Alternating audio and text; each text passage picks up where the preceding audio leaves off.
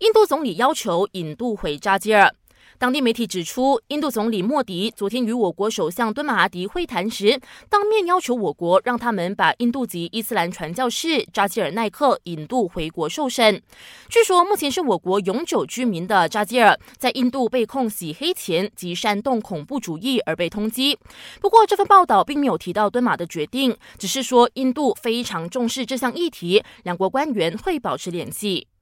对马目前仍在俄罗斯官方。在马航 MH 十七空难事件上，对马说，尽管我国曾怀疑俄罗斯是幕后黑手，但他认为由荷兰领导的国际调查小组所提升的调查结果不太正确，过去的证据也都缺乏说服力，没有证据显示俄罗斯需要为这起空难负责，而且我国一直都不获准接触马航 MH 十七空难的罪证。为了公平调查 MH 十七空难的事故缘由，顿马认为有必要成立一个由不同国家专家组成的中。立机构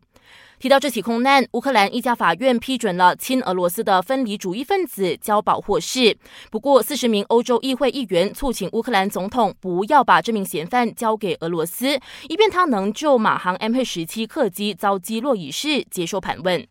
说回敦马，我国首相明天结束俄罗斯官访后，就会访问日本，与国际协力银行的总裁会面，商讨再次发行武士债券的可能性。